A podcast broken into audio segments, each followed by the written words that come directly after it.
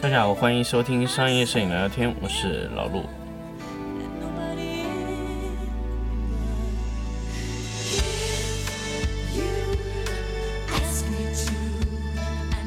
Me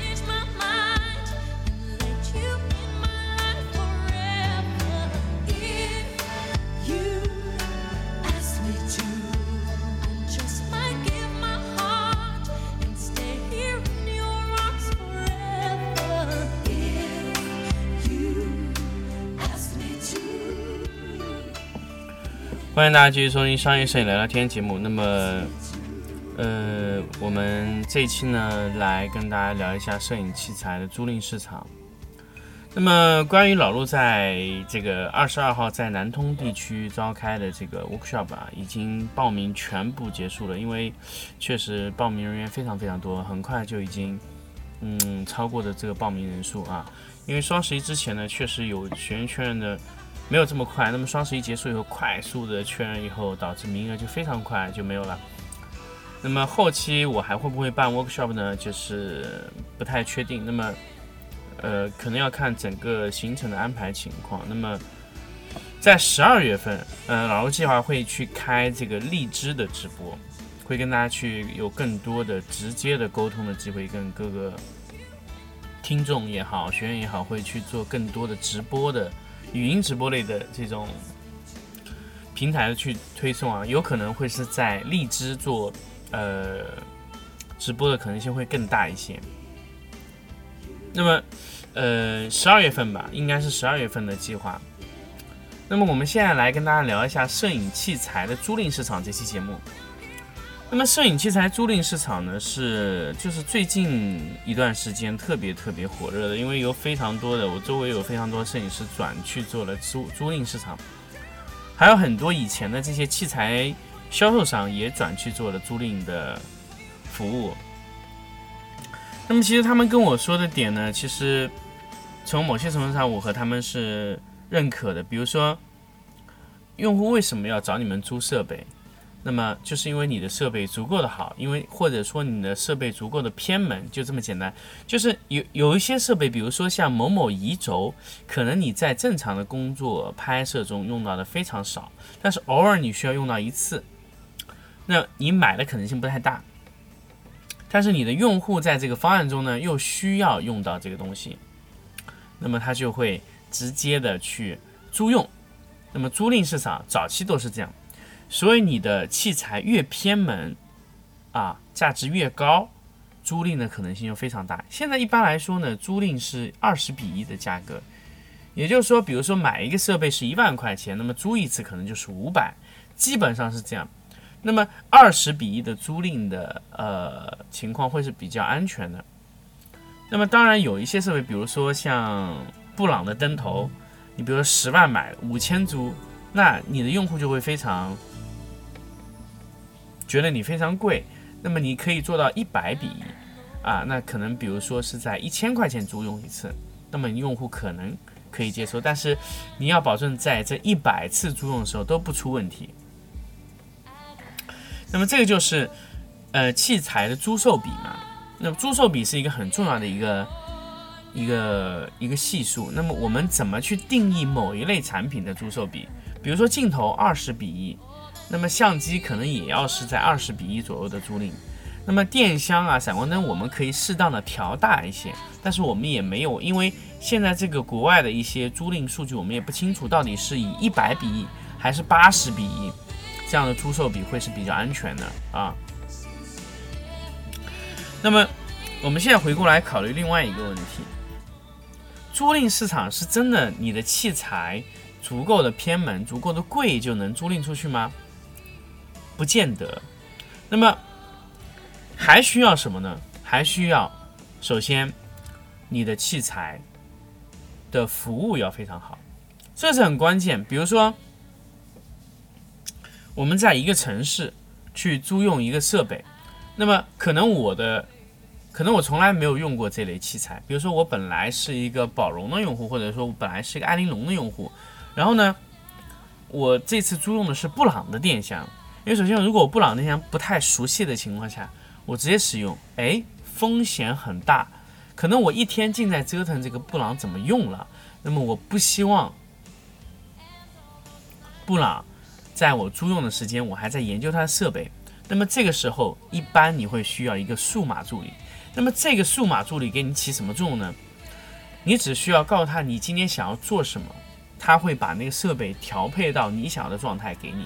甚至你可以把你的灯光的光位告诉他，他会帮你打成那样。然后你要在这个位置用什么遮挡，用什么，非常重要。那么其实这相当于是什么呢？相当于你找了一个全程的跟拍助理。那么这个助理可以帮你解决什么问题呢？首先是你的设备所有的，呃，不需要别人来帮你了，就是你自己可以让这些设备全部运转起来，而且数码助理可以帮你增加灯啊，各种情况你都 OK 了。那么甚至你如果需要用某某打印机、某某一组的显示器帮你回放啊，不用操心，他帮你搞定啊。所以一个摄影师到现场以后，你能不能轻松的去拍摄？那么数码助理的。呃，能力就非常重要，所以一个助理，一个一个租赁公司里面，一个优秀的数码助理是非常非常重要的。就像比如说我在去其他城市拍摄、其他国家拍摄的时候，我更倾向于什么呢？去有一个非常好的数码助理，他来帮我解决一切的问题。我只需要告诉他我想要做的一些效果，大致把清单列给他，他能帮我把一些。呃，租赁项目补齐就可以，因为最后大家知道，这一份租赁清单不是由摄影师买单的，而是由甲方全权买单。那么，摄影师更加倾向于租用更加顺手的数码助理啊。那么，所以数码助理是一个租赁公司的最大的核心竞争力啊。如果你的数码助理不够好，你的设备再好都没有用。因为摄影师永远是不想去碰那些设备，永远不想去研究那些设备，他只想知道我要那样的效果，用什么设备可以给我搞定，用这些设备我要花多少钱就 OK 了。没有哪个摄影师愿意去研研究技术，研究什么，呃，灯光的设备有什么什么差别，其实都不愿意。对于我来说，老陆也来说也是不愿意。为什么我愿意研究这些东西呢？因为确实真的太贵了。我们在找一种比较折中的一种。器材方案，但是如果钱都不是问题了，那么你根本就不需要考虑这些，你只要考虑你想要做到什么效果，那么由数码助理帮你解决。另外一点呢，就是什么呢？你的租赁器材的便捷性非常重要。很多摄影师啊，他其实明明在他这个城市他有设备，但是由于什么原因他会去租用呢？简单的来说。运输成本太高，而且来回的运输让我的破损成本又变高，所以有时候我比如说去拍一个比较远的场场呃场地上去拍摄的话，我自己运我的设备可能要将近呃运费可能就要将近两三千，但是如果住在场地上面啊，那场地上如果有这些设备，我根本就不需要运输，而且可以快速解决。比如说我要连续在多个城市拍摄，那么我的设备跟着我人走的可能性是很难。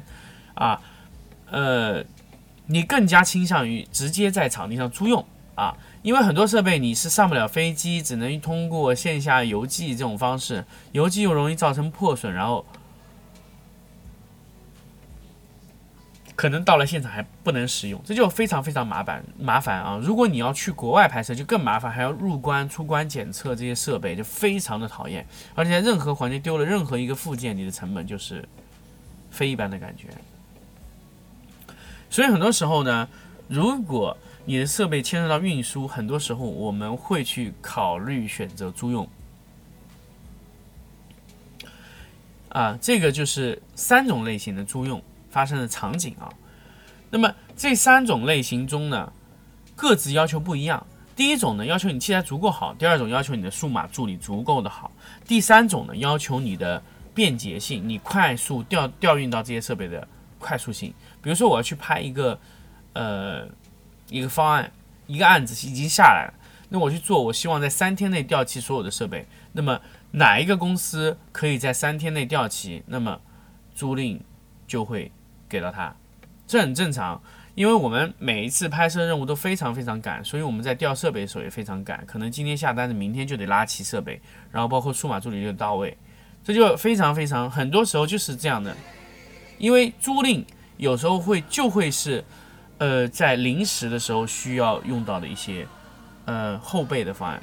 那么正常，如果正常，我们都会去运或者怎么样，各种方案都会走。但就很紧急，你的反应速度得飞起，必须得非常非常快。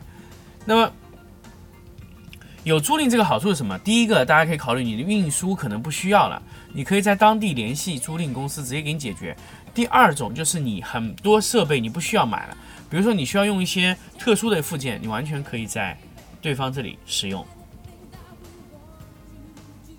第三种，比如说你一个案子非常大，你可以完全去找一个数码助理来帮你解决这些问题，你根本不需要操心这个问题。我们以前所谓的招那些乱七八糟助理、摄影助理过来，其实他什么也做不了，他就只能给你打下手。那么这些助理还不如你去找一个非常了解设备、非常懂你的数码助理来解决问题。所以数码助理器材的时效性和便捷性的运输方式。还有就是你的器材的偏门程度和价值，就会是器摄影租赁市场里面最重要的三个方向的竞争点的点。啊，这个就是我我我判断摄影租赁市场在未来的几年中的发展的整个情况啊。那么，是不是摄影会是租赁会是这样呢？我我我不敢完全。保证，但是它一定会是往这个方三个方向去做核心的竞争力去 PK，就是哪一个呃租赁公司能在最后环节中能胜出来，一定是钱、人、速度这三个中它占到了一点啊。好，关于这期节目呢，就跟大家分享到这里，还是跟大家在最后分享一下，南通的场次真的已经报名全部结束了，真的非常非常的火热。那么二十二号呢，我们就会在南通开始这个场次的。培训，那么后期会不会，呃，再继续办这个线下课程呢？就是家居类的三天的 workshop 的，就是带实操的 workshop，我们还不会会不会办呢？呃，我们可能要等明年，啊，二零二零年，我们看会不会有合适的机会、合适的场地，我们再继续办。那么具体会在哪个城市办，我们还需要再商榷一下。好，关于。商业摄影这个租赁市场的这个话题，我们就聊到这里，我们下期再见。